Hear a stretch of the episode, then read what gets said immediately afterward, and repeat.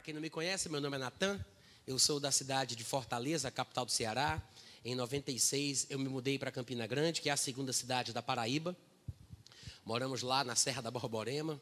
É um clima frio, agradável para quem não conhece. Eu sei que a maioria dos sudestinos não conhece bem a região Nordeste, mas todos vós estão convidados para conhecer aquela terra maravilhosa. Eu mudei em 96 para Campina Grande para morar na casa de um casal americano do Alabama. De lá depois vim para o Rio de Janeiro, passei ainda três anos lá em Campo Grande, na Zona Oeste. E depois casei com essa moça bonita que estava cantando aqui. Voltamos para Campina Grande e é onde nós moramos atualmente. De onde nós viajamos pelo Brasil e ministramos a palavra de Deus com muita alegria e satisfação. É muito bom poder estar aqui e eu tenho muita coisa boa para dizer para vocês. Falaram para vocês já que hoje à noite a gente vai estudar sobre a infância de Satanás? É só brincadeira, gente. Pode relaxar, tá tudo bem. Não existe esse negócio de infância de Satanás. Nunca houve um tempo em que Satanás foi menino. Mas eu, eu, eu tenho em meu coração de compartilhar com vocês hoje à noite especificamente sobre o que a Bíblia diz a respeito do anticristo. Vocês podem fazer alguma reação para mostrar que estão vivos? Você pode fazer, vixe. O anticristo parece um tema não muito comum, não muito popular é uma coisa sobre a qual nem todo mundo fala, né? E além de serem poucas as pessoas que falem sobre o assunto, os que falam nem sempre concordam entre si, pois eu sou mais um que veio para discordar.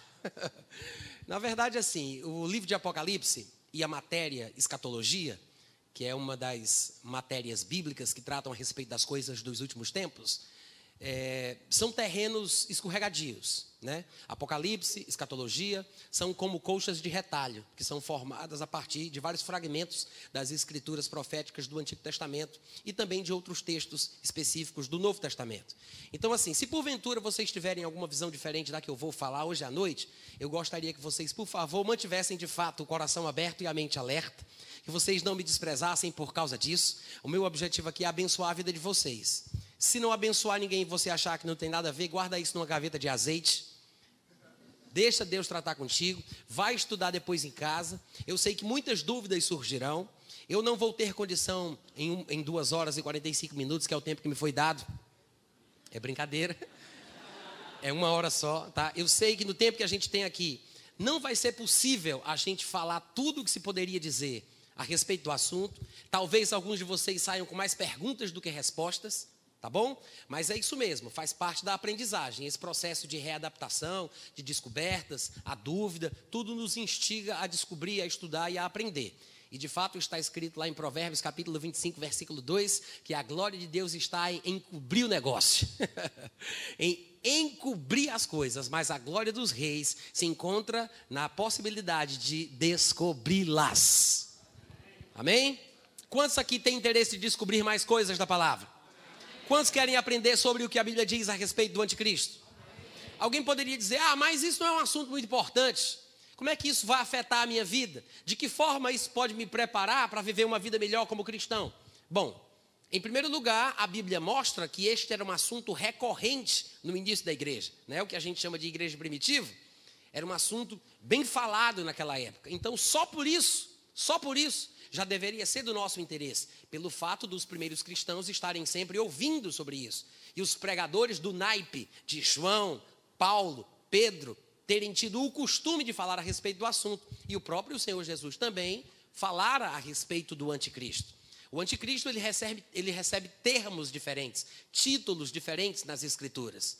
E eu vou fazer algumas declarações antes de explicar. Para os estudantes de escatologia, pode parecer estranho que eu faça uma declaração aparentemente fora de contexto, mas eu a estou fazendo de forma consciente, tá? Não se precipite. Mas o que eu iria dizer é o seguinte: termos como Gog, que é interpretado como não sendo o anticristo, mas um inimigo do povo de Israel que viria antes do anticristo, e daqui a pouco, se der tempo e eu conseguir, a gente vai falar sobre isso também. Mas Gog, o homem da iniquidade, o filho da perdição, o iníquo, o anticristo, o falso profeta, e eu sei que aqui eu assusto alguns, porque na escatologia tradicional a visão é de que existem dois homens, que é o anticristo e o falso profeta. E pode até ser que seja assim, mas quanto mais eu estudo as escrituras, mais me parece que são apenas expressões diferentes, São apenas títulos diferentes para uma mesma pessoa. Este falso profeta, pelo que me parece, e tudo bem, pode ser que eu esteja enganado, mas quanto mais eu estudo, mais me parece que falso profeta é apenas mais um título para o mesmo homem que a gente chama de anticristo, filho da perdição, o iníquo, o homem da iniquidade. E existem algumas razões por que eu penso isso, mas basicamente você vai ver que em Apocalipse fala do falso profeta fazendo sinais, milagres e maravilhas. E depois, em 2 Tessalonicenses, nós vemos Paulo falar que o homem da iniquidade, que todo mundo reconhece ser o anticristo, também fazendo sinais, prodígios e maravilhas, com toda a eficácia e poder de Satanás, para enganar aqueles que não creram na verdade. Então, ou o anticristo faz milagres e o falso profeta também, ou na verdade são a mesma pessoa que são chamadas de nomes diferentes. Assim como encontramos vários títulos na Bíblia que falam de um mesmo ser, de uma mesma pessoa, de um mesmo personagem, é possível que desta vez seja uma repetição desse princípio. O anticristo seja o mesmo falso profeta e vice-versa. Vocês podem dizer amém de vez em quando? Amém. Vocês acham que eu falo rápido? Não, fala a verdade, sem mentira. Eu falo rápido.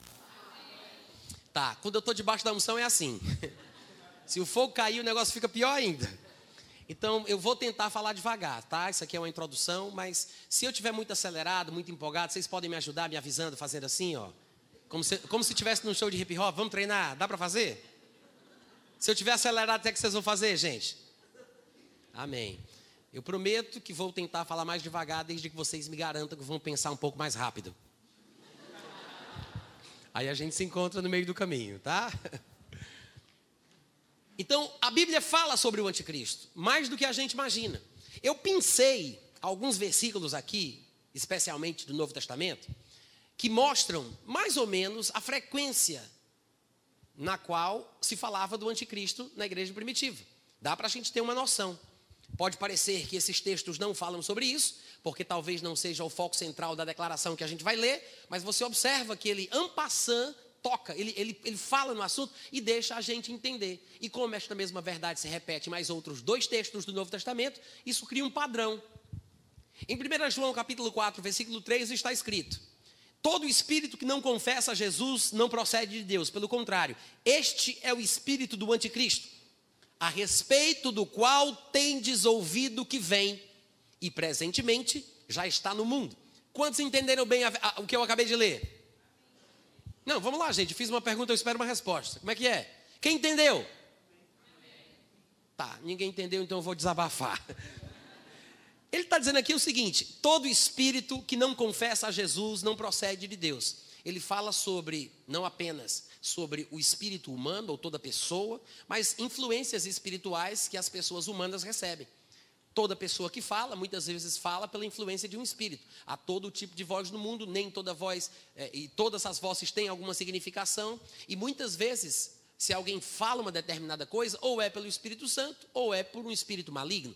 Paulo falando sobre a influência espiritual que recebemos para que determine as coisas que dizemos, lá em 1 Coríntios, ele diz: ninguém pelo Espírito Santo de Deus falaria, bendito é o Senhor, ou falaria, é, ninguém é, inspirado pelo Espírito de Deus falaria, maldito é o Senhor, né? anátema Jesus Cristo. Isso quer dizer que muitas coisas que falamos é por influência espiritual. O que João está dizendo aqui é que há espíritos ou influências espirituais que fazem pessoas falarem sobre Jesus coisas que não estão condizentes com a Bíblia que negam a sua encarnação, que negam a sua natureza divina ou participação com a natureza divina de Deus, que negam realidades bíblicas cristãs fundamentais. Então ele diz: o espírito que não confessa a Jesus não procede de Deus, pelo contrário, este é o espírito do anticristo. Ele diz: a respeito do qual tendes ouvido que vem. Olha aí, essa é a frase que eu quero tirar.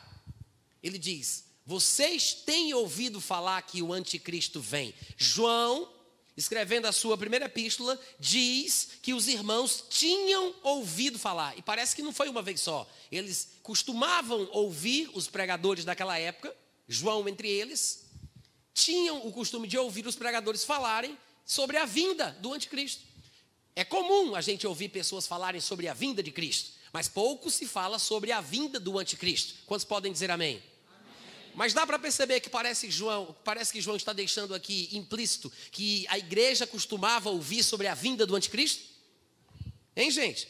a respeito do qual tendes ouvido que vem e presentemente já está no mundo. Quando ele diz já está no mundo, ele não fala sobre o anticristo. Afinal de contas, ele acabou de declarar que vem, ele não está.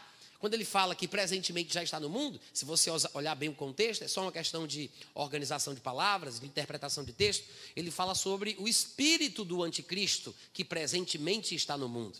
O anticristo há de vir, mas o espírito do anticristo, outra expressão semelhante, que se refere à mesma verdade, dita por Paulo lá em 2 Tessalonicenses 2 é o mistério da iniquidade, que pode substituir perfeitamente bem o espírito do anticristo. Então, o mistério da iniquidade já está no mundo e opera.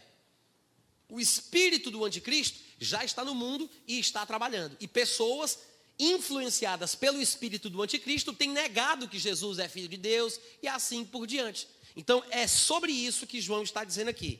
Todo espírito que não confessa Jesus não procede de Deus, pelo contrário, é o espírito do anticristo que já está presentemente no mundo. O anticristo é aquele a respeito do qual tendes ouvido que vem. Vocês podem dizer amém?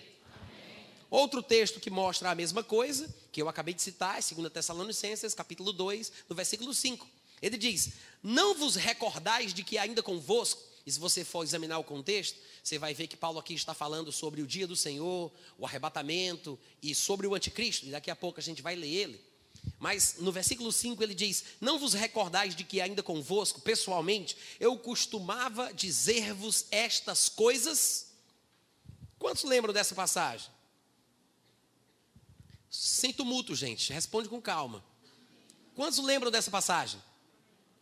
Eu não sei se vocês recordam, mas quem quiser conferir, eu não quero fazer isso agora, mas, por exemplo, no versículo 3, só para você ter certeza de que está falando sobre o anticristo, ele diz: Ninguém de nenhum modo vos engane, porque o dia do Senhor não acontecerá sem que primeiro venha a apostasia e seja revelado o homem da iniquidade, o filho da perdição, que também é chamado de anticristo. E ele continua: é, O qual, versículo 4 se opõe e se levanta contra tudo que se chama Deus ou é objeto de culto.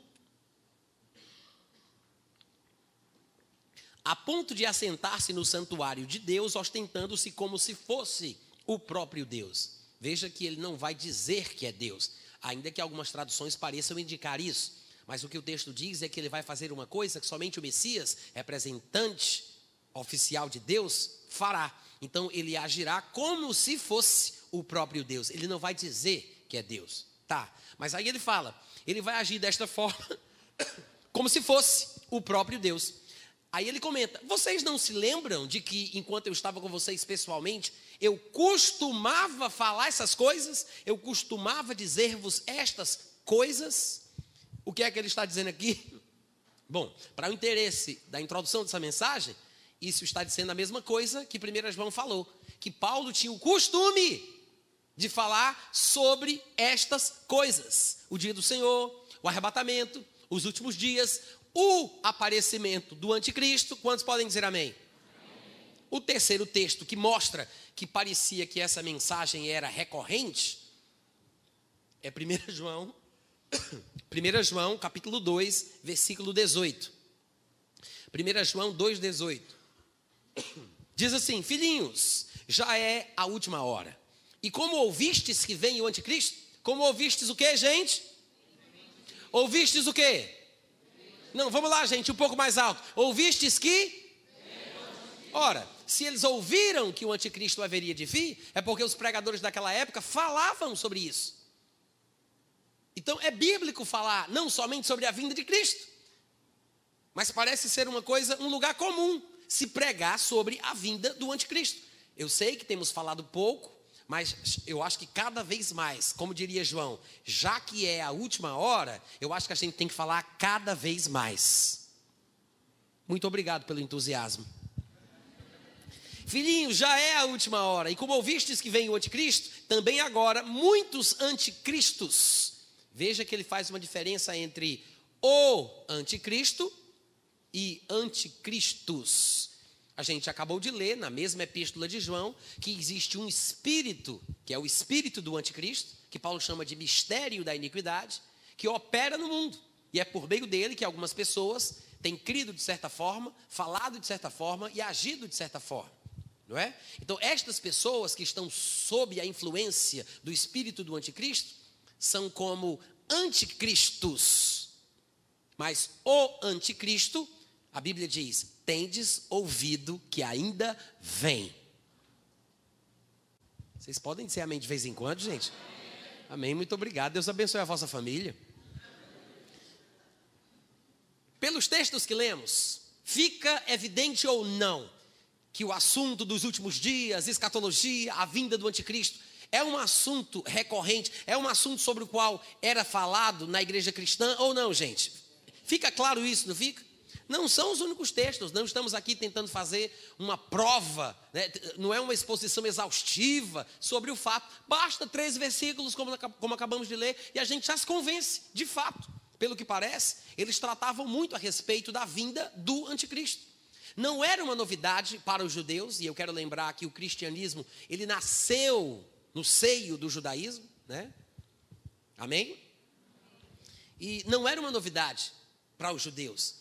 Quando eles liam as escrituras do Antigo Testamento, nós chamamos de Antigo Testamento, a Bíblia daquela época, antes da formação do Novo, Havia muitos textos nos profetas, tanto maiores como menores, que falavam mais ou menos, um, falavam mais coisas ou numa porção menor, mas sempre estavam falando sobre o dia do Senhor, sobre o anticristo, sobre a volta de Jesus, o reino milenar, juízos que Deus há de executar no último tempo e assim por diante. Então, o conceito da vinda deste grande inimigo do povo de Deus, que a princípio era interpretado unicamente como Israel, mas hoje o conceito de povo de Deus ele se estende um pouco mais, porque leva-se em conta a igreja, e a igreja ela engloba tanto o judeu como o gentil. Então, esse último inimigo que há de vir contra Cristo, contra Israel, contra o povo de Deus, ele é profetizado em vários lugares do Antigo Testamento. Existem algumas passagens chaves, né, que são usadas para se interpretar e se entender de onde ele vem, o que ele fará como ele fará. Há muitos textos falando sobre isso. Assim como nós encontramos textos na Bíblia que falam ou falavam sobre o nascimento de Cristo, de que cidade ele viria, o tempo que ele haveria de nascer, exatamente em que ano ele nasceria. É, é, é, da mesma forma que nós temos passagens que mostram precisamente sobre a primeira vinda de Cristo e sobre a segunda vinda de Cristo, Assim também temos passagens que falam sobre o anticristo. Uma delas, que é crucial, que eu quero me propor a ler junto com vocês, e a gente vai fazer aqui uma leitura dos versículos que eu separei, é Daniel capítulo 9, do versículo 23 ao versículo 26. Daniel 9, 23 a 26.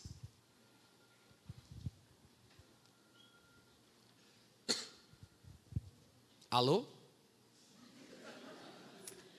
Todo mundo achou? Daniel 9, 23, tá natural? Tá, ótimo, eu vou trocar. Essa aqui eu não bebi, tá? Pode beber aí se quiser. Obrigado, viu? Klaus, que Deus te abençoe e te dê uma esposa cada vez melhor. É a mesma esposa, tá, gente? Melhorada, cada vez melhor. Hoje em dia você tem que ter muito cuidado com essas coisas que você diz, porque não pode dar lugar ao diabo nem aos irmãos.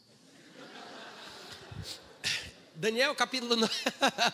Todo mundo achou? Daniel capítulo 9, versículo 23. Diz assim: Olha aqui para mim. Primeiro, deixa eu fazer uma introdução. Olha para cá. É, eu não sei se vocês estão familiarizados com o livro de Daniel, um grande profeta do Antigo Testamento, inclusive até citado nominalmente por Jesus Cristo. Daniel estava preso na Babilônia, porque o Império Babilônico, em três levas, havia levado, né, em três momentos diferentes, havia levado o povo de Jerusalém, os israelitas, cativos para a Babilônia, e Daniel tinha sido um destes tais que tinha sido levado para lá. No cativeiro, no cativeiro babilônico, Daniel, ele vai ler os livros, e aqui no capítulo 9, não exatamente nos versículos que a gente vai ler, mas um pouquinho no início, eu acho que lá no versículo 2, é, no versículo 2, ele diz: No primeiro ano do, teu, do seu reinado, falando de Dário, eu, Daniel, entendi pelos livros que o número de anos de que falara o Senhor ao profeta Jeremias, que haviam de durar as assolações de Jerusalém, era 70 anos. Ou seja, Daniel está dizendo aqui que ele foi estudar a palavra, tá? Vou trocar em miúdos. Ele foi estudar a palavra e entendeu pelos livros. Daniel vai receber inúmeras revelações do Espírito Santo. O anjo Gabriel vai ser enviado para tratar com ele sobre coisas específicas que iriam acontecer num tempo bem longínquo, bem futuro.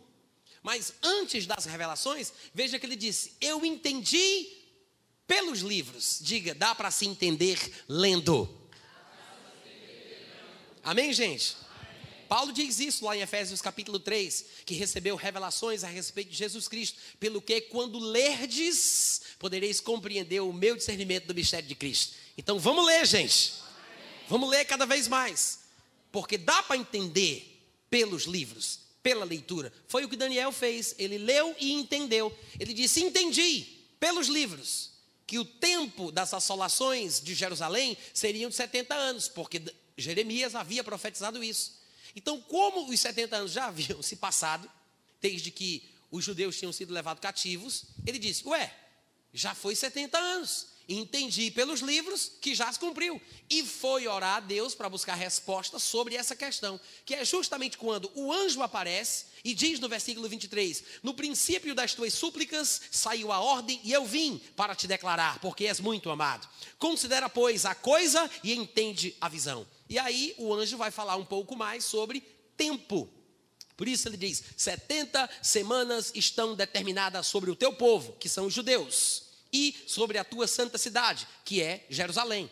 E ele diz: 70 semanas para fazer cessar a transgressão, para dar fim aos pecados, para expiar a iniquidade, para trazer a justiça eterna, para selar a visão e a profecia e para ungir o santo dos santos. Uh, glória! Se eu perguntasse assim logo de cara, sobre o que o anjo Gabriel está falando com Daniel, ele diz: são 70 semanas para. Todos estes para, para, que eu li aqui, falam sobre que evento histórico que conhecemos bem. Vamos lá, gente. Só quem fez o IBPJ. Vocês têm uma escola IBPJ, não tem? Eu sei que tem outra aqui na igreja de Nova Vida, mas eu estou falando do Instituto Bíblico aos pés de Jesus. Quem já fez o IBPJ aqui nessa igreja? O Instituto Bíblico aos pés de Jesus. Quando ele fala, são 70 semanas para, olha só, vê que evento está relacionado às coisas que o anjo diz. Ele diz 70 semanas para fazer cessar a transgressão, dar fim aos pecados, expiar a iniquidade, trazer a justiça eterna, selar a visão e a profecia e ungir o Santo dos Santos. Não fala a respeito do aparecimento de Jesus Cristo e a sua morte na cruz, gente? Quando e como os pecados seriam encerrados? Como se acabaria com a transgressão? Como se traria ao coração dos homens a justiça eterna? Somente na cruz do Calvário.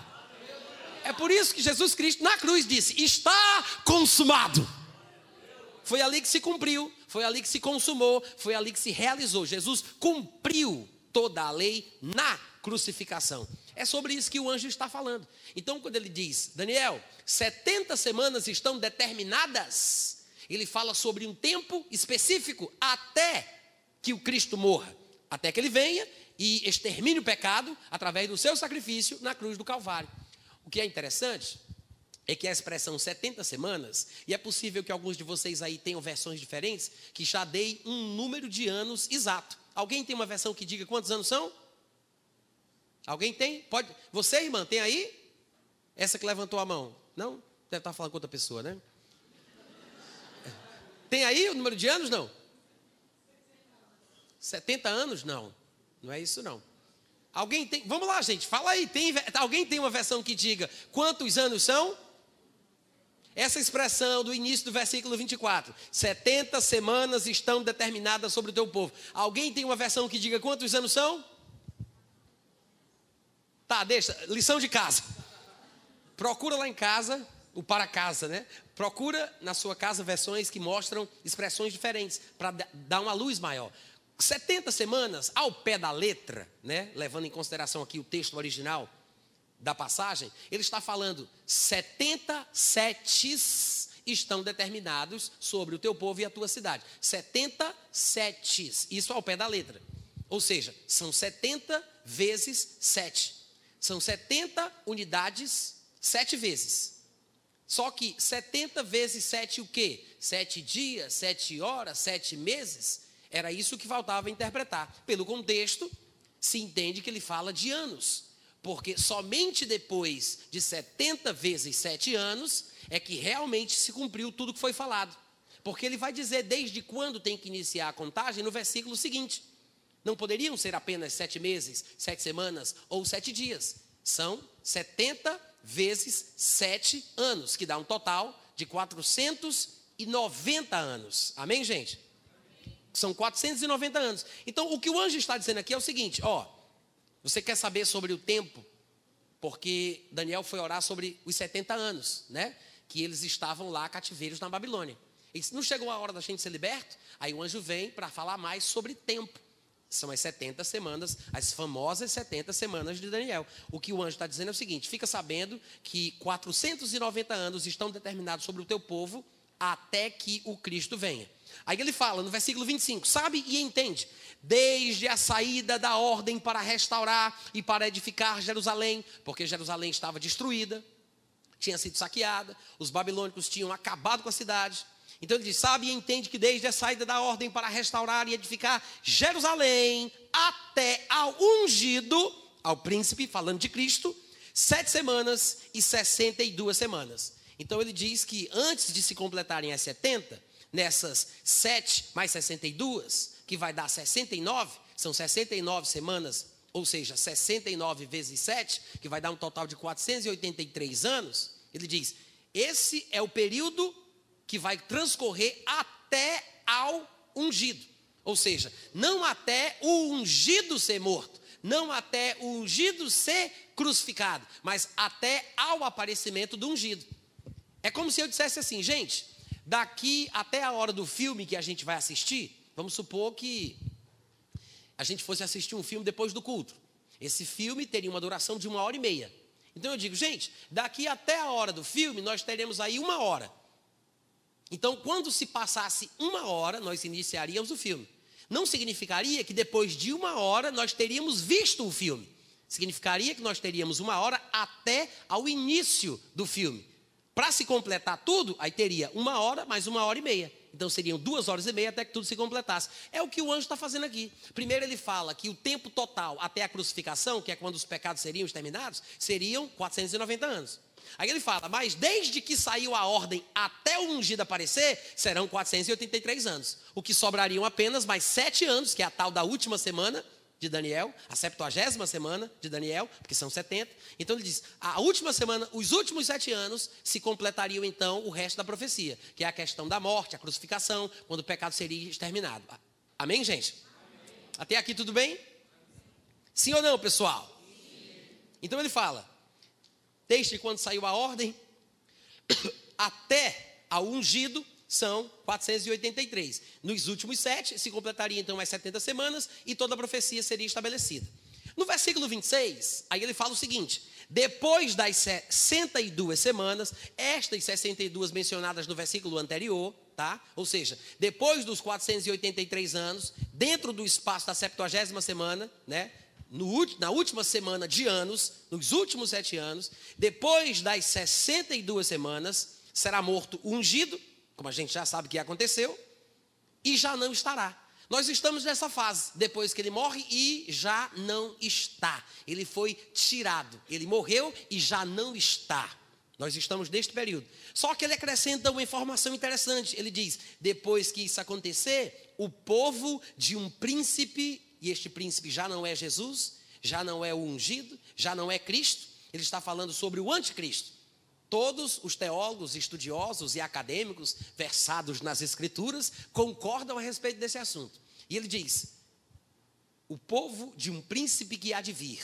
Ou seja, quem é o príncipe que há de vir? É o mesmo anticristo a respeito do qual tendes ouvido que virá.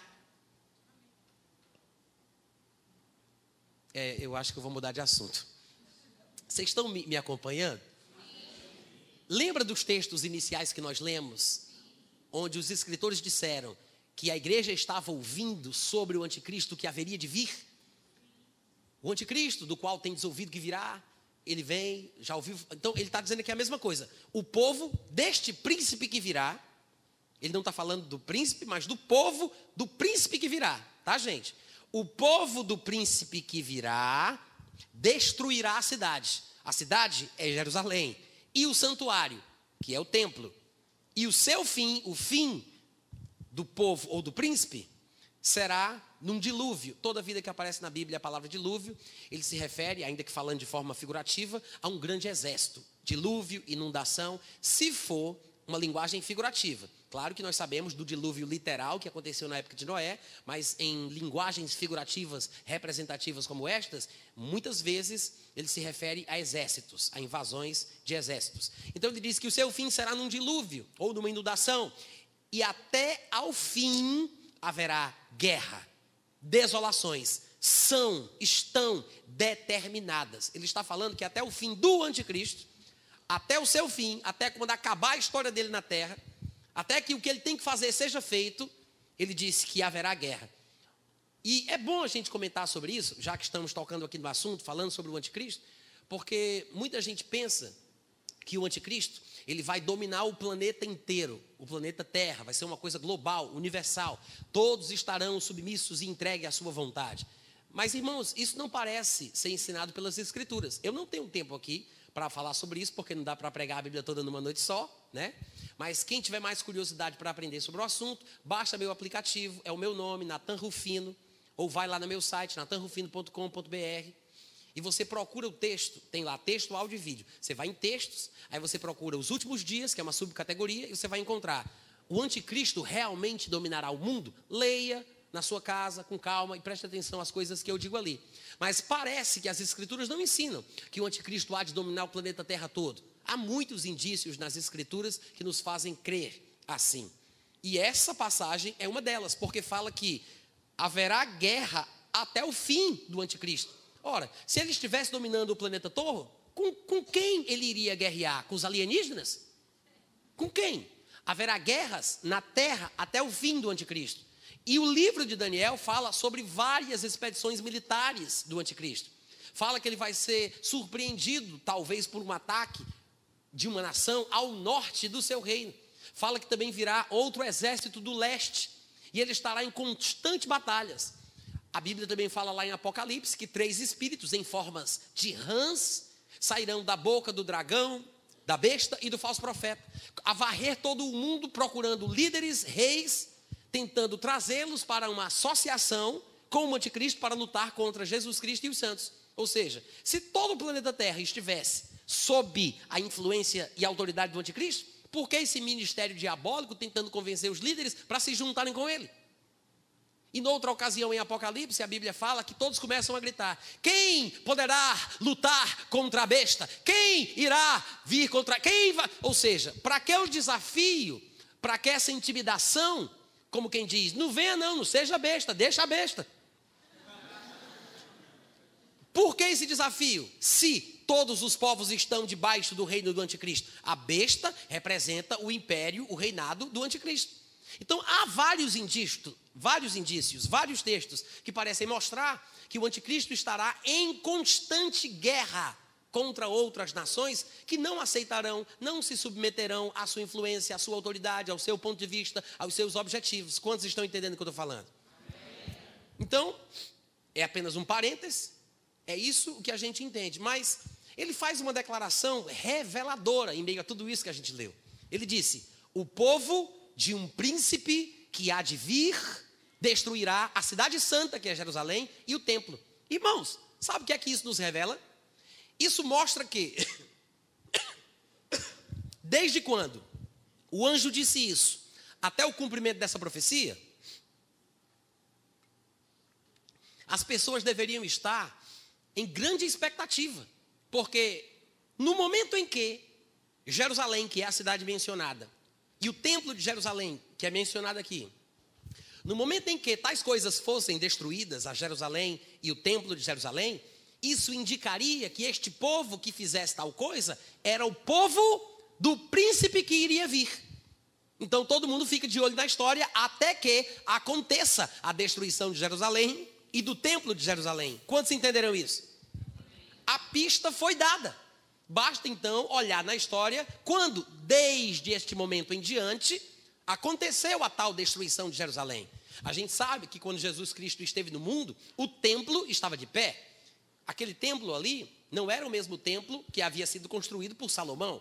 O templo de Salomão tinha sido destruído pelos babilônicos. Então, o segundo templo tinha sido reerguido num trabalho inicial de Esdras, depois complementado por Neemias e Zorobabel. Este segundo templo, também chamado na época de Jesus de Templo de Herodes, porque Herodes havia feito uma reforma gigantesca, transformou ele num grande templo suntuoso, maravilhoso, a coisa mais linda daquela época, um ponto turístico de verdade, a ponto dos discípulos chamarem a atenção de Jesus. Olha que coisa mais linda, mais cheia de graça, falando sobre o templo. Aí Jesus disse: Na verdade vos digo que não ficará, que não seja, que não seja derrubada. Então, na época que Jesus estava na terra, o templo estava de pé. Só que o próprio Jesus faz referência à destruição desse templo, como já havíamos sabido por Daniel 9, como a gente acabou de ler. Ou seja, a profecia da destruição do templo já estava feita. Só que a gente leu que o Cristo morreria antes do templo ser destruído. Lembra? Até a ungido serão 483 anos, depois de tantos anos será morto ungido e já não estará. E o povo do príncipe que virá destruirá o templo. Ou seja, depois de Jesus Cristo estar na terra, ter feito o que ele fez, o templo seria destruído. E o próprio Jesus confirmou esta profecia, dizendo: de fato, não ficará pedra sobre pedra que não seja derrubada. Exatamente 40 e poucos anos depois, Jesus morre aí 33 anos depois de Cristo, né? Como a gente organiza o nosso tempo. 40 anos depois, aproximadamente, um pouco menos, no ano 69, 65 começa a campanha de Vespasiano cercando Jerusalém, porque havia uma revolta, uma rebelião por parte dos judeus fanáticos querendo se libertarem de Roma. Vespasiano então junta lá as tropas, vai cercar Jerusalém. Ele é chamado em Roma, ele tem que voltar. O seu filho Tito assume aquela empreitada militar e Tito fica cercando Jerusalém até que no ano 70 depois de Cristo, todo mundo sabe, Jerusalém foi destruída, foi invadida, o templo então foi derrubado e não ficou pedra sobre pedra para contar a história. E a razão de não ficar pedra sobre pedra é porque havia muitos tesouros dentro do templo. E como eles iniciaram um grande incêndio, aquele incêndio queimou os tesouros, os, os, os, os utensílios de ouro, e aí o ouro derretido fazia com que o povo ficasse na ganância de tentar encontrar aquele ouro que estava se esvaindo pelas brechas das pedras umas sobre as outras. Então eles tiravam as pedras e raspavam o ouro. Não ficou pedra sobre pedra que não tenha sido derrubada. A profecia se cumpriu à risca. O que nos mostra que podemos crer e confiar na palavra de Deus. Agora, peraí, vamos voltar para o negócio. Ele disse: O povo do príncipe que virá destruirá Jerusalém e destruirá o templo. Aí o que é que a gente pensa? Qual foi o povo que destruiu? Vamos lá, gente. fiz uma pergunta, espero uma resposta. Qual foi o povo que destruiu? Os romanos. É o que a gente responderia. Comumente a gente vê o povo falando sobre isso, e de fato é a interpretação tradicional nas comunidades cristãs a respeito da destruição de Jerusalém e do templo no ano 70 depois de Cristo. O fato é que esta é apenas uma camada superficial da história. Quando a gente pesquisa mais a fundo, a gente vai ver que os historiadores daquela época, como por exemplo Flávio Josefo ou Públio Cornélio Tácito, pelo menos são dois renomados e conhecidos. Flávio Josefo, talvez vocês tenham ouvido falar, porque ele é bem popular no meio cristão, por causa de livros que ele escreveu, que são ótimas fontes de pesquisa. Tanto Flávio Josefo como Públio Tácito, Públio Cornélio Tácito, falaram sobre a destruição do templo de Jerusalém. A gente diz, ah, foram os romanos, porque a gente não conhece a história melhor. Só que tem um detalhe, gente. Não foram os romanos. Por quê? Primeiro, o que a gente tem que entender é que do ano 14 para frente, é importante a gente saber quem foi, porque isto revela a profecia de Daniel 9:26. Porque o anjo disse que o povo que destruiu o templo, o povo que destruiu Jerusalém, é o povo do anticristo. Até aqui tudo bem? Hein, gente? Sim ou não? Sim. Então basta a gente descobrir quem é o povo. Mas o que acontece é que, historicamente falando, do ano 14 depois de Cristo para frente, o Império Romano fez uma mudança administrativa. Eles perceberam que o, que o império tinha se expandido muito e não, e não dava para ficar colocando apenas soldados nascidos em Roma, nascidos na Itália, para trabalharem nas legiões. Cada legião tinha 5 mil, 6 mil homens, era muita gente. Então, numa sacada de gênio, a administração do Império Romano decidiu que do ano 14 para frente eles fariam diferente. Eles chamariam para as posições de soldados na legião homens das províncias dominadas.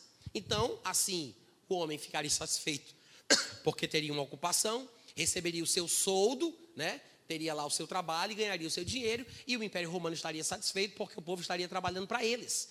E se ficasse tudo em paz, tudo ficaria bem e, e, e tudo andaria com, nos conformes dos planos da administração romana. Então, do ano 14 para frente, foi assim que aconteceu. A pessoa podia ser soldado romano, um homem poderia ser um soldado romano sem ser romano. Então, ele tinha toda a indumentária de soldado romano, trabalhava em prol de Roma, representava a força de Roma, mas ele não era romano.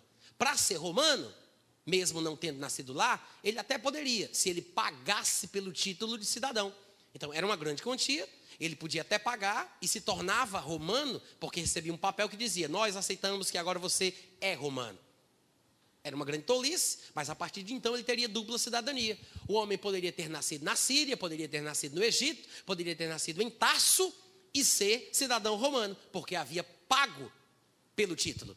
Lembra da história lá em Atos, quando diz que um centurião, um capitão romano, vai até Paulo com a ordem de espancá-lo, e Paulo diz: Da onde te procede espancar ou bater um cidadão romano? Aí o capitão pergunta para ele: Quanto foi que você pagou para ser cidadão romano? Porque a mim custou uma grande quantia de dinheiro. Aí Paulo diz: Eu não, eu não paguei nada, eu sou romano de nascença. Quantos lembram disso? O que é que Paulo quis dizer com isso? Paulo não tinha nascido em Roma ou na Itália. A gente sabe, Paulo de Tarso. Ele nasceu em Tarso, que é no sudeste da Ásia Menor, a atual Turquia. Ele nasceu ali naquela região e era hebreu de hebreus. Então ele era da etnia judaica, ele tinha essa etnia e não nasceu em Roma. Como ele diz que é romano de nascença? É porque havia uma lei e Paulo conhecia os seus direitos e conhecia a lei e a reivindicou no momento de necessidade. Havia uma lei, assim como houve na época da escravidão aqui no Brasil, a lei dos sexagenários, a lei do ventre livre, que estabelecia algumas regalias a partir de alguns pré-requisitos. Da mesma forma, da mesma forma, o que foi que aconteceu? Na época de Paulo, o Império Romano disse: tá bom, quem pagar pelo título de cidadão romano, vira romano. E os filhos que nascerem depois dele vão ser romanos de nascença também. Ou seja, o pai de Paulo, o avô de Paulo, algum ascendente de Paulo, algum ancestral dele tinha pago pelo título e ele era considerado pela lei romana como romano de nascença, mesmo sem ter nascido lá, mesmo sendo de Taço e sendo hebreu de hebreus. Quantos entenderam? Mas conhecedor dos seus direitos, ele diz: sou romano de nascença. E o capitão romano, que era capitão, disse: eu tive que pagar muito caro para ser. Amém, gente? O que é que isso nos mostra? Que os soldados ou capitães oficiais nem sempre eram romanos mesmo trabalhando para Roma, estando na legião, sendo soldados. Até aqui tudo bem? Ora, sendo assim, quem foram então os povos que participaram deste ataque a Jerusalém, que fizeram o que fizeram? Porque alguém poderia dizer: quem foram então? A gente tem que descobrir, já que não foram romanos. Basta você fazer uma pesquisa no Google. Você coloca lá: legiões que atacaram Jerusalém no ano 70 depois de Cristo ou coloca lá nos termos que você achar melhor, e depois de uma pesquisa você vai encontrar que foram seis legiões específicas. A quinta Macedônia, da região da Judéia, também chamada atualmente por Palestina. A décima legião Fretenses, a décima legião do Estreito Marítimo, que vem da Síria. A décima quinta Apolinares, que também é da Síria. A décima oitava, que vem do Egito. A terceira Gálica, que é da Síria. A décima segunda Fulminata, da Ásia Menor, também na Síria. Observe bem que todas as legiões que estavam estacionadas nestes lugares foram as legiões selecionadas por Tito para, juntamente com ele, tentarem apaziguar a rebelião em Jerusalém. Mas todas as legiões eram formadas por sírios, por árabes, por egípcios, por palestinos, como nós costumamos chamar. E eu estou dizendo isso apenas para explicar o contexto. Isso quer dizer o que, gente? Não eram, não eram romanos, eram de uma forma geral, para a gente colocar todas as etnias e nacionalidades, descendentes de Ismael. É grande revelação, ninguém nem, nem né? eram descendentes de Ismael, ismaelitas, o velho inimigo do povo judeu. Ismaelitas, os filhos de Edom, os filhos de Esaú, os velhos inimigos judeus, dos judeus. É por isso que o Públio Cornélio Tácito, falando sobre o episódio, ele diz o seguinte: é, Tito César encontrou na Judéia três legiões, a quinta, a décima e a décima quinta. A estas ele acrescentou a décima segunda da Síria e alguns homens que pertenciam às legiões décima oitava e terceira, que ele havia retirado da Alexandria, uma grande cidade do Egito, do norte da África. E ele continua: esta força estava acompanhada por um poderoso contingente de árabes que odiavam os judeus com o ódio comum de vizinhos mortais. Alô? O que é que isso nos revela? Bom, o anjo disse: O povo do príncipe que virá destruirá Jerusalém. Quando a gente descobre quem foi o povo que destruiu Jerusalém de fato e de verdade, fica fácil saber quem ou de onde vir o anticristo. Porque o povo do príncipe é esse que a história revela que foi. O povo que destruiu, os descendentes de Ismael, os árabes, os sírios, os ismaelitas, os edomitas, os velhos inimigos de Israel, como a Bíblia sempre mostra, sempre mostrou. E da onde é que vem o anticristo? Exatamente desse povo, gente. Porque o anjo falou: o povo do príncipe que vai vir vai destruir Jerusalém. E de fato, foram eles que fizeram isso. Quantos podem dizer amém? amém. O que é que isso nos revela? O lugar para onde olhar para saber de onde há de surgir este líder que vai criar uma confederação de nações em prol de um objetivo comum. Este homem não vai vir da Europa, como algumas pessoas estão esperando, nem vai vir do Vaticano, como algumas outras pessoas pensam, porque Daniel 9,26 ela pode sugerir essas duas interpretações. E é com base naquele texto de Daniel 9,26 que surgiram grupos cristãos que interpretaram uma coisa ou a outra, mas tinham que interpretar sempre com ligação ao Império Romano, a Roma, a Itália. Por quê? Porque raciocinaram. O povo do príncipe que virá vai destruir Jerusalém. Como no ano 70 quem destruiu foram os romanos, qual é a conclusão óbvia? Ou ele vai vir da Itália, ou ele vai vir daquela região, que era o antigo Império Romano, que a Europa que nós conhecemos atualmente é o que nós poderíamos chamar de o antigo Império Romano Ocidental com a invasão dos bárbaros germânicos, a Europa se desmantelou, se desfez, aliás, desculpa, o Império Romano se desmantelou e se desfez, e surgiu o que nós chamamos hoje de continente europeu. Então as pessoas concluem que o anticristo há de surgir dali, porque eles interpretaram que foram os romanos que destruíram Jerusalém e o templo. Outra linha no meio cristão pensou assim: não, o Império Romano já era, acabou-se, já foi. Mas o que permanece até hoje, oriundo deste Império Romano, através de algumas transformações sociais, é a Igreja Católica Apostólica Romana. Primeiro se transformou no Sacro Império Romano, quando Constantino se converteu, Diocleciano também fez algumas reformas. Então, o pessoal diz, depois disso virou a Igreja Católica Apostólica Romana. O pessoal pensa, não, é a Igreja Católica Apostólica Romana que hoje representa o que era o Império Romano. Então, tem uma linha que interpreta Daniel 9:26 que a gente leu, como o anticristo vai ser o Papa, ou é a Igreja Católica, a besta é a Igreja, a igreja Católica é a besta. Quantos aqui já ouviram isso? Então, por causa disso, tá, gente? Por causa desse versículo. E o outro grupo diz: não, vai ser um líder mundial que há de surgir na Europa, que vai criar uma confederação de nações e a partir dali vai dominar o mundo. Essas são as duas vertentes. Mas eu estou propondo hoje à noite aqui para os irmãos uma possibilidade diferente. Quando ele fala o povo do príncipe, ele não falava sobre cidadania. A palavra usada, que foi traduzida por povo, diz respeito à etnia. Ou seja, como Paulo, que era etnicamente hebreu de hebreus, mas tinha dupla cidadania. Ele era da cidade de Tasso, mas também era considerado cidadão romano, por causa do direito adquirido.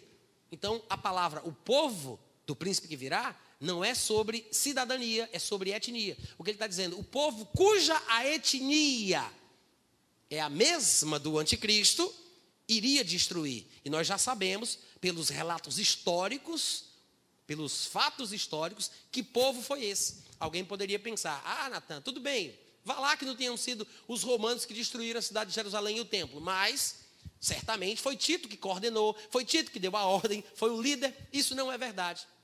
Flávio José era um hebreu da tribo de Levi, nasceu no ano 37 depois de Cristo e morreu no ano 101. Esse homem, ele estava junto com um grupo de judeus numa rebelião contra Roma, até que ele foi preso e na prisão ele recebeu uma profecia sobre Tito, quando ele ainda não era imperador. E ele disse a Tito que Tito haveria de se tornar imperador de Roma um dia. Quando isso aconteceu, Tito libertou Flávio José, de fato o nome dele não é esse, ele tem um nome hebraico que agora eu não me lembro exatamente qual é, mas ele colocou em, neste homem o nome de Flávios Joséfos, para que desse a ele o nome da dinastia dominante na época do Império Romano. Era uma espécie de honraria concedida ao homem. Então, ele é conhecido para a gente como Flávio José, mas o nome dele é outro, um nome hebraico lá.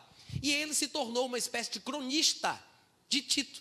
Ele era um secretário pessoal e andava com ele lado a lado.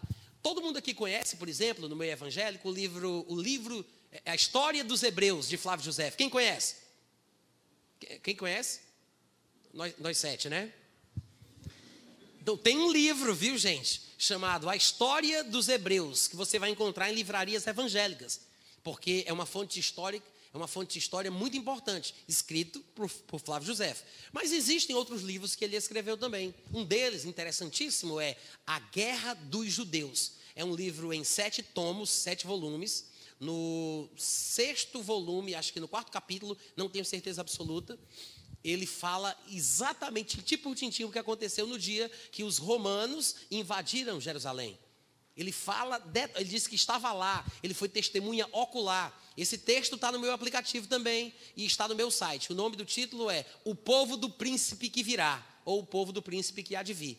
E lá eu coloco os parágrafos deste livro de Flávio Joséfo, onde ele relata o que ele viu pessoalmente. Tito dava ordens e gritava: Não façam isso, parem com isso, deixa o templo aí, deixa esse povo em paz. Roma nunca foi de trucidar, causar genocídio à toa, por nada nunca foi de destruir a cultura de povo nenhum, nem a língua, nem a religião, nada. Tanto é que no Império Romano, os judeus praticavam o judaísmo, Jesus foi circuncidado ao oitavo dia, foi apresentado no templo, o templo estava de pé, a língua falada no Império Romano era a língua do Império Grego, que era o império anterior, e o panteão de deuses romanos era, na verdade, uma espécie de mesclagem, de sincretismo entre os deuses gregos com uma nomenclatura diferente, atribuídas aos deuses romanos. É por isso que se fala da cultura greco-romana, porque foi, na verdade, uma fusão. Os romanos nunca foram de destruir e acabar a religião, a cultura, o idioma, as tradições dos povos dominados.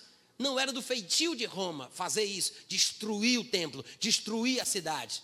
Eles eram fortes em rechaçar as rebeliões, mas esse tipo de comportamento não é um comportamento romano.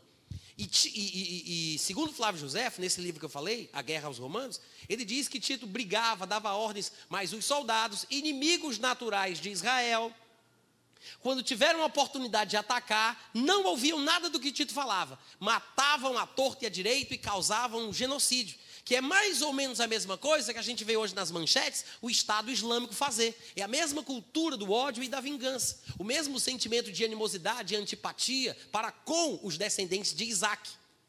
Vocês estão entendendo? Então, Flávio Josefo diz que Tito brigava, gritava, dava ordens, mas ninguém conseguia ouvir o que ele falava. É como se você chegasse no interior de uma cidade que tem duas famílias rivais, que sempre brigam uns com os outros, e um prefeito desavisado estabelece que uma das famílias agora vai ser autoridade naquele lugar e dá para eles é, é, é, armas e cacetetes e diz que agora eles são a polícia daquela localidade. Obviamente a gente já sabe o que vai acontecer. Pela inimizade natural e o histórico de rivalidade entre as duas famílias, a família que agora é autoridade vai acabar com os outros. Foi exatamente o que aconteceu na época que Jerusalém foi invadida. Quantos estão entendendo aqui? Então não devemos olhar para a Europa. Não devemos ficar preocupados com a Igreja Católica Apostólica Romana. O foco deve ser outro. Amém, gente? Há muitos textos que mostram isso. Um dos textos mal interpretados é Ezequiel, capítulo 38, que fala de Gog da terra de Magog. Alguém já deve ter ouvido falar sobre isso. Mas as pessoas pensam que este Gog é uma outra pessoa que não seja o anticristo. E por que isso? Porque no versículo 6, ele falando sobre as nações que estariam juntas com este Gog, que invadiria Israel no tempo do fim, Ezequiel diz no versículo 6 que todas as suas tropas e Goma e todas as suas tropas, a casa de Togarma, vindas do lado do norte. Outras versões dizem do extremo norte. E todas as suas tropas, muitos povos contigo. Ezequiel está falando sobre este Gog, que viria com outras nações numa, num ataque a Israel dos lados do norte. Lá no versículo 15 ele diz: Virás, pois, do teu lugar, dos lados do norte, tu e muitos povos contigo. E mais na frente, no capítulo 19, no versículo 2, ele diz: Deus falando através do profeta Ezequiel: Fartiei que te volvas e te conduzirei, fartiei subir dos lados do norte, e te trarei aos montes de Israel. Então, como essa profecia, estri, é, qual é a palavrinha que eu quero? Destrinchada nos capítulos 38 e 39 de Ezequiel, fala sobre um inimigo que viria dos lados do norte, o que foi que os intérpretes de escatologia acharam? Bom, isso não pode ser o anticristo. Por quê? Porque a gente espera que o anticristo venha da Europa, ele tem que vir de Roma, ele tem que ser italiano. Por causa daquela interpretação equivocada, no meu entendimento, de Daniel 9, 26. Vocês estão me acompanhando? Tanto é que quem aqui já leu o livro Deixados para Trás, ouviu o filme de mesmo nome, se você lembrar, o anticristo, ele tem um nome. Quem lembra do nome do anticristo nesse filme? Hã? Nicolai Carpegian. O que é isso? É uma alusão à nacionalidade do anticristo. Porque, segundo a visão do autor da obra, o anticristo tem que ser italiano, capite? Nicolai Carpegian. Porque ele sugere isso, que tem que ser da Itália, tem que ser romano.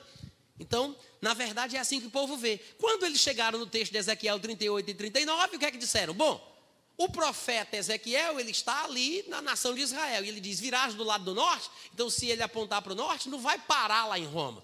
Então, provavelmente, este tal de Gog não pode ser o anticristo. E aí surgiu a necessidade de interpretar ou de criar um outro personagem para o tempo do fim, que seria uma espécie de antecessor do anticristo, que é o tal do Gog da terra de Magog. A interpretação tradicional supõe que este Gog será um inimigo que aparecerá nos últimos tempos, que invadirá Israel com estas outras nações, mas que será destruído rapidamente sobre a face da terra. Numa hora, num dia, numa hora, Deus há de acabar com ele. Por quê? Que acham que é um inimigo antes do anticristo? Porque o anticristo não virá dos lados do norte de Israel, tem que ser outra pessoa. O inimigo tem que ser de Roma. É assim que se interpreta. E por isso criaram esse personagem vindo de outro lugar. Eu acho, irmãos, que essa é uma interpretação equivocada. Tem até quem pense que ele fala aqui sobre um presidente da antiga União Soviética, da atual Rússia porque eles dizem que tudo indica vir de lá, já que é dos lados do norte, e os únicos inimigos que existem, já que os próprios teólogos que formularam a ideia são americanos, e como sempre houve essa antipatia com os russos, eles supõem que tem que ser a Rússia, não pode ser outra nação. Quando a gente sobe para os lados do norte, só vai parar na Rússia. Na verdade, Moscou, ela é um pouquinho mais para a direita. Se você for ao norte mesmo de Israel, de Jerusalém, não vai parar lá. Ah, mas é o extremo norte, não tinha nem outra. Bom, se você quiser parar no extremo norte, você pode continuar subindo. Você vai parar na Dinamarca, vai para o Polo Norte. Forçar a barra para ir para a Rússia é muita, é muita criatividade. Agora, por causa dessa inimizade dos, dos americanos com os russos, surgiu essa teologia. Então, eles até fizeram uma associação com as palavras que aparecem aqui no capítulo 38, no versículo 2 Filho do homem, falando Ezequiel, volve o rosto contra Gog, da terra de Magog, príncipe de Ros, de Meseque e de Tubal. Aí o pessoal diz: está vendo aí? Ros é Rússia, Meseque é Moscou, Tubal é Tobolsk. Vocês estão rindo, né? Mas é a mais pura verdade, que eu segue se eu estiver mentindo. Vocês não entenderam o que eu falei, não, né? Gente, então é assim que eles interpretam, mas não tem nada a ver. O contexto mostra que não é isso. E a palavra ros, que aparece aqui, traduzida como ros, ela foi na verdade mal traduzida, porque ela é uma palavra hebraica, significa primícia, primeiro, chefe, sumo, supremo, o mais alto lugar, depende do contexto. É uma palavra que aparece inúmeras vezes no Novo Testamento. Inclusive é a palavra que é traduzida na nossa Bíblia por sumo sacerdote. Rosh Hashanah, que é uma palavrinha, uma expressão que fala em hebraico sobre o primeiro dia do ano. É o ano novo, o início do ano, o ano mais santo, o primeiro ano. No próprio livro de Ezequiel, a palavra rocha aparece 39 vezes. e é traduzida como cabeça, cimo, cume, os mais finos, o mais refinado, princípio e assim por diante. Aqui nesse lugar, por alguma razão, traduziram como se fosse um lugar, como se fosse uma cidade. E historicamente nunca existiu. Na verdade, ele está falando o quê? Outras versões deixam isso mais claro. Ele está falando sobre o príncipe-chefe. Alguma versão aqui deve dizer isso. Alguns de vocês devem ter essa versão. Fala sobre o príncipe e chefe de uma determinada região, de Meseque e Tubal, que se encontram na Ásia Menor, na atual Turquia. Ele está falando sobre povos que viriam da Turquia para invadir Israel no tempo do fim. O norte de Israel, as, as, as, nações de Meseque e Tubal, se encontram exatamente ali, na Ásia Menor, que já foi chamada de Anatólia e que hoje conhecemos por Turquia. Vocês estão me ouvindo bem? Quando Ezequiel estava na terra, e o meu tempo já chegou ao fim, daqui a pouco eu vou encerrar, tá, gente? Quando Ezequiel estava na terra e profetizou isso, as nações do extremo norte eram as nações daquele lugar. Não tinha mais ninguém para lá, era ali, o extremo da terra habitada. O povo que estava em Meseque e Tubal, na atual Turquia. E ele está falando sobre este povo, do norte de Israel. E o que acontece é que este Gog só pode ser o anticristo. Se as pessoas tivessem um pouco mais de flexibilidade, abrissem mais a mente para estudar, perceberiam que Gog é apenas mais um título, é mais uma referência profética que faz alusão a este mesmo personagem. Por que, que a gente sabe disso? Porque no versículo 17 do capítulo 38, Ezequiel dá uma pista. Ele diz: Assim diz o Senhor Deus: Não és tu, ó Gog, não és tu, aquele de quem. Eu, eu vou nordestizar o negócio aqui, né? Não és tu, ó Gog, não és tu aquele de quem eu disse nos dias antigos, por intermédio dos meus servos, os profetas de Israel, os quais então profetizaram durante anos que te faria vir contra eles? O que é que ele está dizendo aqui, gente? Ele está dizendo que todos os profetas de Israel falaram sobre esse mesmo personagem. Não pode ser um antecessor do anticristo, porque você não vai encontrar oráculos nos textos proféticos, declarações e revelações, determinações divinas nos textos proféticos, falando sobre um antecessor do anticristo. Todos os outros textos proféticos falam sim sobre um último inimigo que virá contra Israel. É chamado de assírio, é chamado de outros termos, é a mesma pessoa. Mas aqui Deus está revelando o que os outros profetas falaram sobre este último inimigo. É a mesma coisa que Ezequiel está falando agora de ti. Tu não és aquele a respeito do qual eu falei por meio de todos os profetas? Está aí uma pista para a gente saber quem é Gog. Não pode ser o antecessor do anticristo. Deve ser o dito cujo em pessoa. Amém, gente? Amém. Além disso, todo mundo sabe que o anticristo, também chamado de chifre pequeno, em alguns outros lugares, ele receberá uma língua para falar blasfêmias, coisas horrendas contra o Deus do céu. O anticristo será o grande blasfemador de todos os tempos, porque dirá muitas heresias sobre Cristo, sobre Deus e assim por diante. Né? Agora, no capítulo 39, no versículo 7, Ezequiel nos dá outra revelação. Ele diz: Farei conhecido o meu santo nome no meio do meu povo de Israel, e, depois que ele tivesse acabado com Gog, nunca mais, nunca mais, depois de Gog, deixarei profanar o meu santo nome. E as nações saberão que eu sou o Senhor, o santo em Israel. Veja que ele não disse o santo de Israel, como aparece em todos os lugares da Bíblia. Por que, que, ele diz o santo em? Porque provavelmente o texto se refere à vinda do Senhor Jesus Cristo, que pessoalmente matará o anticristo com o sopro da sua boca. É por isso que ele diz: o santo em. As nações vão saber quem eu sou. O santo em Israel. Ô oh, glória! Além disso, ele falou: quando eu acabar contigo, ó oh, Gog, quando eu acabar contigo, jamais, jamais se falará mal, se profanará, se blasfemará contra o meu santo nome. Ora, vamos pensar. Se Gog é um antecessor do anticristo, e o anticristo é o grande blasfemador previsto, isso quer dizer que quando Gog é morto, ninguém mais pode blasfemar o nome de Deus, porque Deus garantiu quando eu acabar contigo, ninguém mais vai blasfemar, ninguém vai mais profanar o meu nome. Se o anticristo, que é o grande blasfemador, vem depois de Gog, e aí, como é que fica? Todo mundo entendeu? Não faz sentido. A única forma de se resolver este problema é entendendo, aceitando que Gog é apenas mais um termo para o mesmo personagem profetizado por todos os outros. Gog é. Gog. Peraí. Gog é o anticristo. Diga amém, irmãos. Isso quer dizer, virar dos lados do norte, virar do povo descendente de Ismael, que estão entre os sírios, os árabes, os ismaelitas, virar do lado do norte, descendente de Ismael. Isso quer dizer o quê? Nós temos aí uma pista enorme, porque quando ele fala de Meseque e Tubal, ele está falando de nações na antiga Ásia Menor, atual Turquia. Como se não bastasse, o único lugar na Bíblia, o, eu disse o único, lugar na Bíblia que diz onde é que Satanás mora, diz que ele mora na Turquia. Faz alguma reação só para eu saber que vocês estão vivos, gente. Mas a gente não percebe isso. Apocalipse, capítulo 2, versículo 13, diz assim: Isso aqui é Jesus aparecendo a João e dizendo para João escrever sete cartas para sete igrejas que estão na Ásia Menor, que atualmente é chamada de Turquia, né? Ele poderia ter escrito, olha aqui para mim, tá? Presta atenção, olha a covardia, não vai ler o texto sem mim.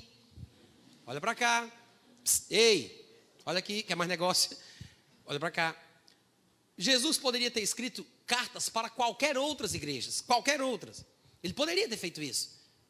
Para a igreja de Jerusalém, por exemplo, né, uma, uma, uma grande igreja, onde tudo começou. Mas ele escreveu, ele pediu para escrever para as igrejas da Ásia Menor. A Turquia, a Ásia Menor, parece ser um elemento chave na interpretação das profecias bíblicas. Eu não sei se vocês lembram, mas é de lá que saem o rio Tigre e o Eufrates, dois dos quatro rios que nasciam no Éden onde Deus colocou o homem assim que o criou. Também foi lá na Turquia, que parou a arca de Noé no Monte Ararat. Foi lá que Paulo nasceu, era lá que se encontrava a Galácia, e as sete igrejas da Ásia Menor estão na Ásia Menor, que é a Turquia. A Turquia parece ser um elemento chave para a interpretação da, para a interpretação da Bíblia. É provável, e eu, disse, eu, eu digo isso aqui apenas como espe, especulação, é, é uma colocação que eu quero fazer, mas se alguém achar que é uma declaração muito ousada, eu posso fazer uma tiração também. Mas eu acho que tudo começa na Turquia e tudo há de terminar na Turquia. É por isso que, quando Jesus manda João escrever para as igrejas da Turquia, para uma dessas igrejas especificamente, que estava na cidade de Pérgamo, que é a costa oeste, para vocês do lado de cá, a costa oeste da Turquia, quando Jesus manda escrever, ele diz: Eu conheço, diz assim, João, escreve o que eu vou dizer, falando para Pérgamo na costa oeste da Turquia. Ele diz: Conheço o lugar em que habitas, falando com o povo de Deus que morava lá, onde está o trono de Satanás. Jesus disse: Eu sei onde vocês estão, meu povo, meus filhinhos, meus queridos. Eu sei que vocês estão aí onde está o trono de Satanás. Mas conservas o meu nome e não negaste a minha fé, ainda nos dias de Antipas, minha fiel testemunha. Ele diz: O qual foi morto entre vós, onde Satanás habita. Duas coisas importantes ele fala. Ele diz: Eu sei que vocês estão na cidade onde está o trono do diabo. Afinal de contas, ele mora aí. Alô? Jesus disse: O trono dele está onde ele mora. E vocês estão na cidade onde está o seu trono, onde Satanás habita. Eita Jesus Cristo! Acorda aí, gente. É sério ou não é? A irmã pulou ali da cadeira, quase que morre do coração. Né? Para acordar vocês, gente. Uma declaração clara e pontual sobre onde Satanás mora, onde está o trono dele. Diga, o trono de Satanás, a morada de Satanás. Tá, isso é Apocalipse 2,13. Mais para frente, no mesmo livro, quando chega em Apocalipse 13, 2, está escrito o seguinte: a besta que vi, quando ele fala besta, é a mesma palavra para animal. E na Bíblia, animal ou besta, você vai ver isso nos livros proféticos, até mesmo em Daniel, que representam impérios ou reinados de líderes anticristãos. A besta, este animal que representa o império do anticristo, era semelhante, aí ele fala, ao leopardo, tinha pés como de urso e boca como de leão, fazendo uma alusão a uma espécie de confederação de nações era, essa besta era formada por nações diferentes. É o império do anticristo formado por algumas partes de outras nações. Cada animal representa uma nação. A besta era uma mistura de várias nações, de vários animais. E ele diz: E deu-lhe o dragão, que é a antiga serpente, que é Satanás, como todo mundo aqui já sabe, né? Ele diz: E deu-lhe o dragão, a antiga serpente, o diabo, Satanás, deu para ele, para a besta, que é o, reino do anticristo, deu para ele o poder, deu para ele o seu trono e deu para ele grande autoridade. Satanás deu para essa besta, para o reino do anticristo, o que, gente? Deu para ele, vamos lá, todo mundo junto agora, deu o quê? Poder, o trono, poder, o trono e autoridade. Onde é que está o trono de Satanás? Onde é que está o trono de Satanás? Na Ásia Menor, na Turquia. A Bíblia está dizendo que Satanás mora lá e que o trono dele está lá. Mais para frente, no mesmo livro, diz que Satanás pegou o seu trono e passou às mãos do anticristo. E mais para frente, no capítulo 16 do versículo 10, está escrito: derramou o quinto anjo a sua taça, a, a taça da ira de Deus, sobre o trono da besta, cujo, cujo reino o império, se tornou em trevas. E os homens remordiam a língua por causa da dor que sentiam. Ou seja, lemos três passagens que falam sobre o trono de Satanás, depois diz que esse trono de Satanás vira o trono da besta, porque Satanás dá o seu trono para a besta, e é por isso que depois fala: Deus derramou a sua ira no trono da besta, que é o trono de Satanás. Mas a besta recebeu de Satanás. São três passagens falando sobre o mesmo trono que está exatamente no lugar que foi descrito. Isso quer dizer, irmãos, que a besta, o anticristo, reinarão a partir de onde está o seu trono, que vai ser recebido por Satanás, e de lá ele perseguirá os santos, matará judeus invadirá Jerusalém. Mas chegará o momento para o derramamento da ira de Deus sobre o seu trono.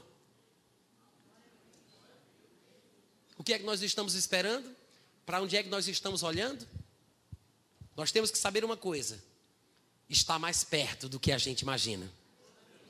E eu quero concluir lendo com vocês, e eu peço perdão por ter me alongado um pouco mais do que o previsto. Quantos podem me dar cinco minutos para eu concluir, gente? Pode ser? Quem pode me dar cinco minutos? Cinco, dez, quinze, vinte, obrigado, é suficiente. Segunda Tessalonicenses, capítulo 2. Vou fechar aqui. Segunda Tessalonicenses, capítulo 2. Essa é a passagem mais popular, talvez, no Novo Testamento, que fala sobre a volta do Senhor e sobre o surgimento do anticristo.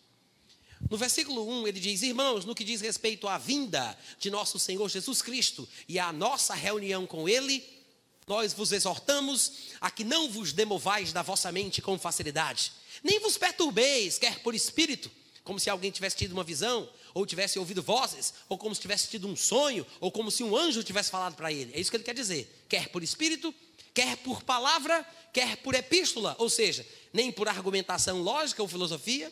E vale a pena lembrar que filosofia não serve para nada, tá, gente? É por isso que a gente tem que basear a nossa fé nas escrituras.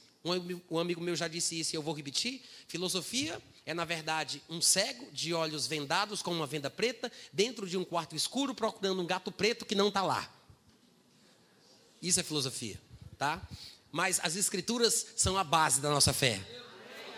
E aí ele continua: Não vos perturbeis, quer por espírito, quer por argumentação ou por palavra, nem por epístola, como se fosse a gente que tivesse escrito. Porque naquela época, o pessoal facilmente, que era tudo manuscrito, ainda não tinha sido inventada a imprensa, eles escreviam na mão, aí diziam que era Paulo que tinha feito aquela carta, para tentar convencer o povo. E Paulo está dizendo que parece que algumas pessoas estavam escrevendo para os irmãos, para as comunidades cristãs, dizendo que já tinha chegado o dia do Senhor. E alguns se faziam, se fingiam de Paulo quando assinavam a carta. Aí Paulo diz isso: não, não se perturbe, não. Né? Se alguém diz que teve uma visão, uma revelação, ou por força argumentativa, quer por palavra, ou por uma epístola, como se fosse a gente que tivesse escrito, como se procedesse de nós, supondo tenha chegado o dia do Senhor. Então, por que Paulo diz isso? A expressão dia do Senhor, às vezes é mal interpretada, mas é um termo técnico que aparece ao longo dos profetas do Antigo Testamento. E a gente, por causa disso, por não entender o dia do Senhor, a expressão dia do Senhor, a gente pensa que Paulo está falando de outra coisa. Ele não está falando com a expressão o dia do Senhor sobre o arrebatamento ou sobre especificamente a segunda vida de Cristo, quando ele tocará os seus pés na terra, no Monte das Oliveiras. Ele está falando, quando ele faz a menção da expressão dia do Senhor, de um período de trevas, talvez mais parecido com o que a gente chama de tribulação ou grande tribulação. Depois você faz uma pesquisa e você vai ver que na Bíblia, em todo o Antigo Testamento, nos profetas, o dia do Senhor era um dia terrível, cruel, de juízo, de fogo, de morte, uma grande chacina. Era o juízo de Deus, a ira de Deus caindo sobre o mundo pecador. Isaías 13, 9, por exemplo, deixa isso bem claro. E tem inúmeros versículos que falam a mesma coisa. Isaías diz: Eis que vem o dia do Senhor, dia cruel, com ira, ardente furor, para converter a terra em assolação e dela destruir os pecadores. Isso é o dia do Senhor, viu, gente? Amém? Então, como os judeus, como os cristãos estavam sendo perseguidos na época de Nero, e ele matou muitos cristãos, e alguns imperadores continuaram com essa perseguição aos cristãos, alguém começou a pensar: gente, estamos no dia do Senhor. Isso só pode ser o dia do Senhor. É juízo, é tribulação, é fogo, é crueldade, é morte, acabou-se tudo. É o dia, chegou o dia do Senhor. Aí Paulo disse: calma aí, gente, a perseguição e a tribulação que estamos experimentando não é o cumprimento do dia do Senhor. Alguém estava escrevendo, pregando isso, dizendo que tinha chegado. Aí Paulo vai dizer: não é isso não. Aí ele fala no versículo 3: Ninguém de nenhum modo vos engane, porque o dia do Senhor, isto não acontecerá sem que primeiro, tem uma ordem, primeiro venha a apostasia e, aí sim, primeiro venha a apostasia e seja revelado o homem da iniquidade, o filho da perdição, que é o anticristo. Ele diz: o qual se opõe e se levanta contra tudo que se chama Deus ou é objeto de culto contra todo tipo de adoração e religião que não esteja em linha com a sua, com a sua filosofia, o seu ponto de vista. E ele continua: a ponto de se assentar no santuário de Deus, ostentando-se como se fosse o próprio Deus. Ele não vai dizer que é Deus, mas ele vai agir como o representante oficial de Deus agiria, que é Jesus Cristo. Ele vai sentar no lugar destinado a Cristo. Ele vai agir como se fosse o próprio Deus. E continua, versículo 5: Não vos recordais de que ainda convosco eu costumava dizer-vos estas coisas? E agora sabeis o que o detém. Quando ele diz, e agora sabeis o que o detém, ele quer mostrar com isso que acabou de falar o que é que impede a manifestação do anticristo. Quando ele diz, e agora sabeis o que o detém, é porque ele tocou no assunto dentro do contexto. É o que ele diz no finalzinho do versículo 3. Ele diz: primeiro tem que vir a apostasia. Aí sim ele vai ser revelado. Então, o que é que detém a manifestação do anticristo? Primeiro tem que acontecer algo para que depois ele seja revelado. Tem uma ordem apropriada. Tem que acontecer a apostasia para que aí ele seja revelado. Se não acontecer a apostasia, isto detém. É isso que Paulo está falando. Isto detém o surgimento do anticristo. Todo mundo entendeu? Até aqui tudo bem? Só que tem um detalhe, e esse é o problema. A palavra apostasia, ela não foi traduzida. Essa palavra não é do português. Isso é uma palavra grega que foi transliterada. Há uma diferença entre tradução e transliteração. A transliteração é mais, é mais ou menos assim: eles pegam cada palavra, cada letra daquela palavra do idioma que vai ser traduzido e encontram uma representação fonética semelhante no idioma para o qual a palavra está sendo traduzida. Então, eles transliteraram, literalmente fizeram a transição de lá para cá. Então ficou a apostasia, que é a palavra grega que aparece. Mas essa palavra não é português. Eles traduziram as outras palavras. Levanta, acontecerá, primeiro, venha iniquidade, revelado, homem, perdição. Mas não traduziram apostasia transliteraram. Essa é a palavra grega. Só que aí confunde, porque hoje a palavra apostasia virou sinônimo de heresia, virou sinônimo de blasfêmia. Então o pessoal pensa, e até hoje interpretam assim, que Paulo estava dizendo que antes da revelação do anticristo, viria uma grande heresia universal na igreja cristã, uma grande blasfêmia dos últimos tempos, a grande apostasia. É assim que o pessoal interpreta. Mas a palavra apostasia, na época em que o texto foi escrito, tinha vários significados. Significava, na verdade, separação, partida, retirada. Inclusive, em alguns lugares no Novo Testamento, a palavra é traduzida como divórcio. Aristóteles, um matemático secular, escreveu num tratado seu, se eu não me engano, de aritmética, alguma coisa relacionada com matemática, falando sobre a distância de separação entre um astro celeste e outro, e ele usou a palavra apostasia para falar da separação entre esses dois corpos celestes. Ou seja, a palavra apostasia era assim usada, não só no meio cristão, como no meio secular, com o significado de separação, partida, até como divórcio. Por falta deste conhecimento, as pessoas não entenderam o que Paulo estava falando aqui. Lá em 1 Timóteo 4,1 ele diz: Nos últimos tempos alguns apostatarão da fé, ou seja, se afastarão, partirão, abandonarão, deixarão a fé. É por isso que ele tem que dizer: apostatarão da fé, porque apostatar não é sinônimo de se desviar da fé. Ele tem que explicar: vão se desviar de quê? Vão se afastar de quê? Vão se distanciar de quê? Apostatarão da fé. Ele tem que explicar que é da fé, porque a palavra apostasia não é sinônimo de heresia ou afastamento da fé. Ele tem que classificar que é da fé. Todos estão entendendo? Ou seja, quando ele diz aqui, primeiro tem que haver apostasia, se nós traduzíssemos a palavra, ou se os que nos deram a versão em português que temos tivessem feito esse trabalho por nós, não teria tido tanta confusão. Paulo está dizendo, antes da manifestação do anticristo, é preciso haver a partida, a retirada, a separação. Ele está falando de quê? A retirada do povo de Deus desta terra. Por quê? Porque enquanto esta separação não acontecer, enquanto o povo de Deus não se retirar, enquanto o povo de Deus não partir, ele não pode se manifestar. É por isso que Paulo diz: agora vocês sabem o que é que o detém. Irmãos, nós somos sal nesta terra, luz deste mundo. A presença do corpo de Cristo impede a manifestação do anticristo. É por isso que, uma terceira vez, Paulo vai falar no versículo 7: com efeito, o mistério da iniquidade, ou o espírito do anticristo, o mistério da iniquidade já opera e aguarda somente que seja afastado aquele que agora o detém. Aí então será revelado de fato. O que é que ele diz aí?